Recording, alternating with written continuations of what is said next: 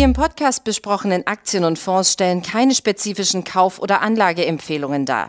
Die Moderatoren oder der Verlag haften nicht für etwaige Verluste, die aufgrund der Umsetzung der Gedanken oder Ideen entstehen. Herzlich willkommen zu einer weiteren Ausgabe von Money Train, dem Börsenpodcast von der Aktionär.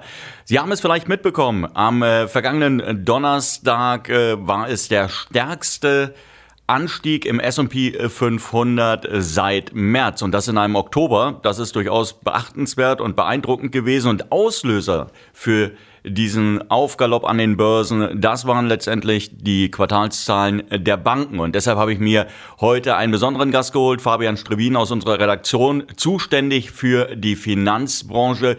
Grüß dich erstmal und herzlichen Dank, dass du dir die Zeit nimmst. Ja, hi Martin, schön, dass ich auch mal wieder dabei sein kann. Dann äh, legen wir, legen wir gleich los. Also, wie gesagt, die Börsen haben es sehr gut aufgenommen. Ähm, die US-Banken traditionell ja die ersten, die ihre Bücher für das Quartal jeweils dann öffnen. Und äh, es sind wirklich fabelhafte Zahlen durch die Bank gewes äh, gewesen. Ja, angefangen hat äh, JP Morgan am äh, Mittwoch. Das ist ja die größte US-Bank, der Platzhirsch quasi am Markt äh, nach den Vermögenswerten. Und ähm, hier gab es einen starken Gewinnanstieg. Wir haben 25 Prozent mehr im Vergleich zum Vorjahresquartal, über 11 Milliarden. Allerdings ähm, wurden 2 Milliarden aus der Risikovorsorge für Kredite ähm, ausgelöst und somit konnte eben der Konsens geschlagen werden. Vielleicht weil uns das jetzt, denke ich, noch bei den anderen Banken auch begleiten wird. Etwas Grundsätzliches mal zu dieser Risikovorsorge. Worum geht es da überhaupt? Es sind eigentlich einfach nur Rückstellungen, die Banken bilden ähm, für ausfallgefährdete Kredite, damit es nicht sofort auf das Eigenkapital durchschlägt, falls ein Kredit eben platzt. Und ähm, letztes Jahr wurden dort eben sehr viele Rückstellungen gebildet wegen der Corona-Pandemie. Ähm, es gab ja eine hohe Unsicherheit.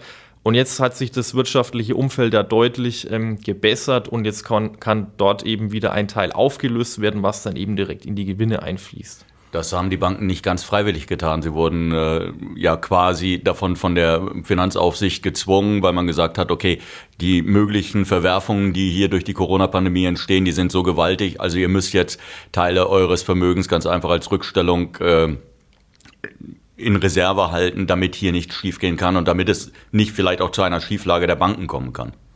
Ja, genau. Und in, in den USA gibt es noch eine etwas andere Rechnungslegung, ja US GAAP im Vergleich zu den internationalen Standards, wo sich Großkonzerne auch daran orientieren. Und das ist bei Banken eben hier auch restriktiver. Also es musste mehr zurückgestellt werden für mögliche Kreditausfälle in Europa. Aber jetzt, wo es eben wieder besser läuft, ist es natürlich auch ein Treiber für höhere Gewinne und deswegen positiv. Aber die waren ja absehbar. Also jetzt, wenn man natürlich sagt, ähm, die Börse freut sich über die gestiegenen Gewinne im, im Bankensektor, das kam ja jetzt mit Ansage, das haben die schon im zweiten Quartal gemacht. Ich glaube, sie haben es äh, im ersten Quartal ebenfalls schon, äh, hatten damit begonnen, diese Rückstellungen aufzulösen. Also jetzt vielleicht, es ist schön für die, für die Headlines, um es mal so auszudrücken, aber eigentlich war es erwartbar. Das auf jeden Fall. Allerdings ähm, sind eben noch viele Milliarden in den Bilanzen der jeweiligen Banken, die jetzt über die nächsten Quartale ausgeschüttet werden können. Und ähm, die andere Frage ist natürlich, wo, wo kommen die anderen Gewinne her? Unabhängig von dieser ähm, Risikovorsorge. Und dort zeigt sich eben zum Beispiel auch bei JP Morgan, dass der Handel mit ähm, Anleihen äh, Währungen und Rohstoffen äh, zurückgegangen ist. Das wurde auch erwartet. Wir hatten ja letztes Jahr diese Liquiditätsflut, die ja eigentlich schon seit der Finanzkrise 2008 vorherrscht. Es wurde ja dann noch mehr Geld in den Markt gepumpt und dann ist ja der Handel explodiert, was sich auch in den Quartalszahlen gezeigt hat seit ähm, letzten Frühjahr bei den Banken. Jetzt gibt es eben eine Abschwächung, aber auf der anderen Seite läuft jetzt eben das äh, MA-Geschäft, also Fusionen und Übernahmen heiß. Und dort, um mal eine Zahl in den Raum zu werfen, war 2007 das äh, Rekordjahr bisher. Da gab es über 4 Billionen äh, weltweit ein Volumen an Fusionen und Übernahmen und wir haben Stand jetzt eben schon 3,7 Billionen US-Dollar erreicht. Also wahrscheinlich wird dieses Jahr 2021 ein neues Rekordjahr. Und bei JP Morgan sieht man eben auch jetzt von den letzten Zahlen, wie stark man davon profitiert hat. Diese Beratungsgebühren für MA sind um 52 Prozent eben nach oben geschnellt und dieser Boom wird wahrscheinlich noch mehrere Quartale weiterlaufen, weil viele Unternehmen ja äh, jetzt umstrukturieren, zukaufen. Andere Unternehmen stehen aufgrund der, äh, des Strukturwandels jetzt auch durch die Pandemie vor dem Aus und werden geschluckt. Und hier ist eben ein, ja, wie wir sehen, Billionengeschäft letztlich für Banken ähm, und die US- äh, Wall Street Banken sind dort natürlich die Platzhirsche, die den Großteil des Volumens abgreifen. Das könnte sich allerdings oder anders gefragt, wie würde sich das auswirken, wenn die Zinsen steigen in den USA, weil diese Geschäfte, die ja häufig über ähm, viele Milliarden Dollar bis zu, hin zu einigen Dutzend Milliarden Dollar reichen, die werden ja finanziert über die, die Ausgabe von Junkbonds, also letztendlich hochrentierlichen ähm, Papieren. Wenn jetzt das Zinsniveau insgesamt steigt, dann würde logischerweise auch der Coupon steigen müssen, also das, was dafür geboten wird, dass man eben äh, an dieses Kapital kommt, würde das deiner Meinung nach zu einer Abschwächung der M&A-Situation ähm, führen oder glaubst du, dass bis zu einem gewissen Prozentsatz der Markt äh, das einfach nur zur Kenntnis nehmen wird? Ja, das äh, denke ich schon, dass es eine Abschwächung geben kann. Allerdings ist ja so viel Geld im Markt. Viele Unternehmen haben ja letztes Jahr ähm, vorsorglich, weil die Unsicherheit wegen der Pandemie so hoch war, ähm, Anleihen ausgegeben. Wir hatten dort auch ein Rekordvolumen. Äh, und haben neue Schulden, also Geld quasi aufgenommen, um sich für die Zukunft zu wappnen. Und dieses Geld ist ja nach wie vor im Markt und wird eben für die Übernahmen ausgegeben und das wird, denke ich, auch noch mehrere Quartale tragen. Tatsächlich müsste die äh, Fed ja dann die US-Notenbank-Liquidität absaugen. Das könnte durch dieses ähm, Tapering ja letztlich passieren, also wo dann weniger Staatsanleihen aufgekauft werden, was ja möglicherweise schon im vierten Quartal diesen Jahres oder im ersten Quartal 2022 losgeht. Aber der Großteil des ähm, Geldes wird, denke ich, noch länger im Markt bleiben. Es kann natürlich sein, dass es ähm, dann äh, an verschiedenen Börsentagen bei den Kursen durch steigende Zinsen ähm, dann irgendwo negative Effekte gibt, aber insgesamt bleibt die Liquidität die nächsten Jahre, denke ich, auch hoch. Okay, ähm, jetzt haben wir nicht nur JP Morgan gehabt, die Quartalszahlen geliefert haben, äh, sondern Bank of America, Wells Fargo, Citigroup. Äh, am heutigen Freitag wird äh, Goldman Sachs noch die Bücher öffnen. Ähm, die Quintessenz des Ganzen kann man, glaube ich, so zusammenfassen. Es läuft blendend für die amerikanischen äh, Großbanken. Wie sieht's mit der Bewertung der Unternehmen aus? Ja, die sind natürlich alle schon ähm, relativ ähm, fair bewertet, würde ich mal sagen. Also, aber das ist sehr diplomatisch. Also ja, also JP Morgan hat jetzt eben ein KGV für nächstes Jahr beispielsweise von 14, was erwartet wird. Und ähm, der Schnitt für die internationalen Investmentbanken liegt jetzt auch so bei 13, 14. Auch Morgan Stanley ähm, hat ein KGV von 14. Und die Titel sind natürlich auch schon sehr gut gelaufen. Also Morgan Stanley beispielsweise hat 47 Prozent im laufenden Jahr ähm, an Performance aufs Parkett gelegt. Der Benchmark-Index, der KBW ähm, Bankindex in den USA, der hat ähm, nur knapp 38 ähm, Prozent ähm, Performance geliefert. JP Morgan zum Beispiel ist da noch ein Underperformer mit äh, 30 Prozent im laufenden Jahr.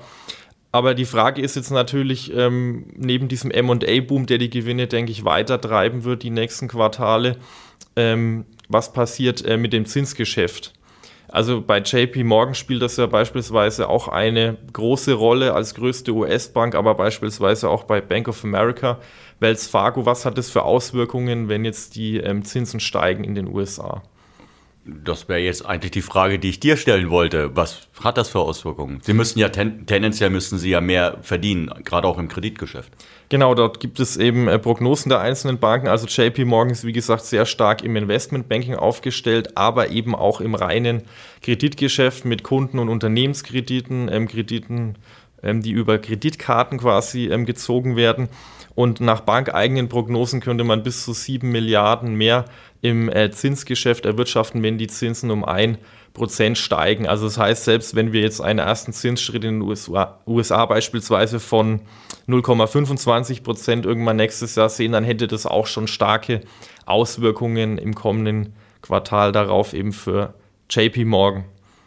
Ähm, das heißt, Anleger, die bisher noch nicht investiert sind, weil sie vielleicht gesagt haben, ja, das ist ihnen alles zu abstrakt, das ist noch nicht greifbar und mit vielen Wenn und Abers ähm, verbunden, würdest du sagen, ja, das ist, wo wir uns doch jetzt vermutlich diesem Ende der rekordniedrigen Zinsen äh, nähern, ist das tatsächlich eine Möglichkeit, auch auf dem aktuellen Niveau ähm, bei den Aktien zuzugreifen? Ja, auf jeden Fall, aber ich denke, man sollte dort eben differenzieren. Also JP Morgan ist, wie gesagt, jetzt auch nicht mehr günstig bewertet, aber würde eben auch deutlich äh, von höheren Zinsen profitieren. Ähm, Bank of America, darüber haben wir jetzt noch gar nicht gesprochen, die sind ähm, traditionell auch eher stark im Kreditgeschäft, ähm, obwohl man als Universalbank natürlich auch beim Investmentbanking mitspielt ähm, unter den großen Banken. Aber die Bank of America würde eben noch stärker als JP Morgan von steigenden Zinsen prognostizieren. Die Bank sagt selbst, man könnte eben 8 Milliarden mehr ähm, erlösen bei einem Zinsanstieg um 1 Prozent. Und wir haben das auch schon eben gesehen, das war jetzt äh, tatsächlich die einzige der äh, Großbanken, die bisher Zahlen geliefert hat, die Bank of America, wo wir sehen, dass eben ähm, die steigenden Zinsen schon einen Effekt ähm, auf die Zahlen haben. Wie hat sich der Kurs entwickelt von Bank of America? Die Bank of America gehört zu den Outperformern letztlich im laufenden Jahr von den Großbanken. Da sind wir bei über 50 Prozent plus. Der Benchmark-Index, wie gesagt, hat 38 Prozent geliefert im laufenden Jahr und der Chart ähm, steht eben auch kurz vor dem Ausbruch auf ein 14-Jahres-Hoch ähm, nach den Zahlen jetzt. Und wie gesagt, man hat eben äh, bei diesen Netto-Zinserträgen, also wo man sieht, wie viel kommt im Zinsgeschäft ähm, rum, jetzt äh, einen Anstieg von 10% gesehen im Vergleich zum äh, Vorjahresquartal. Und das, obwohl die Zinsen jetzt eigentlich ähm, auf Rekordniveau ja sind. Wir haben einen Anstieg bei den Anleiherenditen gesehen, das spielt dort natürlich auch rein, aber wenn jetzt tatsächlich die Fed eine geldpolitische Wende einleitet, dann könnte der Aktienkurs eben weiter in die Höhe schnellen. Okay, ähm, das heißt, Bank of America ist dein, dein Favorit unter den US-Großbanken? Auf jeden Fall, wenn man jetzt ähm, denkt, dass die Zinsen demnächst ansteigen, darauf deutet ja auch einiges hin, was jetzt Aussagen von Fed-Offiziellen ja. angeht. Jetzt haben wir natürlich nicht nur das operative Geschäft der, der, der Banken, sondern ähm, normalerweise sind ja Banktitel auch noch ja, interessant unter ähm, im, Hinblick auf Dividendenzahlungen. Ähm, wie verhält es sich da? Ist da Bank of America ebenfalls gut aufgestellt oder würdest du sagen, nee, wenn ich jetzt vor allen Dingen auf Dividenden gehe, dann sollte ich mir vielleicht was anderes suchen? Da hast du tatsächlich recht. Die Bank of America gehört ähm, jetzt eher zu den äh, zu der äh, Bank unter den fünf, sechs US-Großbanken, die die niedrigste Dividendenrendite hat. Äh, was die Dividende angeht, wäre dann vielleicht eher ähm, Morgan Stanley interessant, wo wir so bei zweieinhalb Prozent sein dürften. Die Bank of America hat eine Rendite von unter zwei Prozent. Ähm, was äh, Dividenden angeht, da ist es tatsächlich so, dass europäische Großbanken in diesem Jahr deutlich ähm, besser dastehen. Da haben wir im Schnitt äh, eine Dividendenrendite, die äh, bei 6% erwartet wird für das ähm, Geschäftsjahr 2021. Ähm, die US-Banken, die sind ja eher aktiv im Geschäft von Aktienrückkäufen jetzt auch. Ähm, da haben wir deutlich größere Volumen als eben ähm, in Europa. Beispielsweise hat die Bank of America ähm, schon im April angekündigt, dass man jetzt in den nächsten Quartalen ähm, bis zu 25 Milliarden ähm, Dollar investieren möchte, um eigene Aktien vom Markt zu nehmen. Äh, JP Morgan hat die Zahl 30 Milliarden in den Raum geworfen. Ähm, so hohe Aktienrückkäufe haben wir natürlich in Europa jetzt nicht.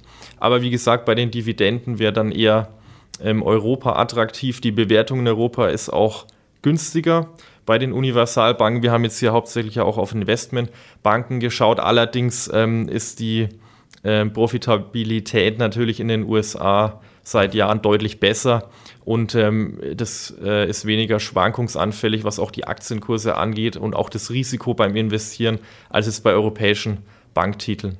Jetzt verhält sich natürlich mit der ähm, Dividendenrendite. Sie hängt ja davon ab, wie sich die Kurse auch letztendlich entwickeln.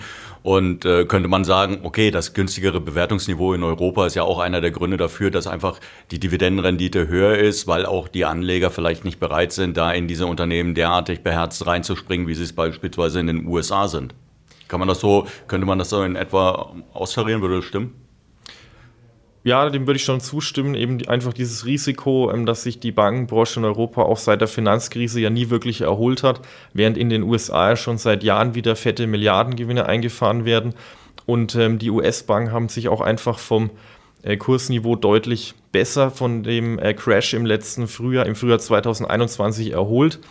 Und ob jetzt äh, bei europäischen Banken dann noch so wirklich dieses Nachholpotenzial da ist, da muss man, denke ich, auch selektiv vorgehen. Da gibt es äh, einige interessante Titel, aber eben auch andere Banken, die immer noch mit starken Problemen zu kämpfen haben.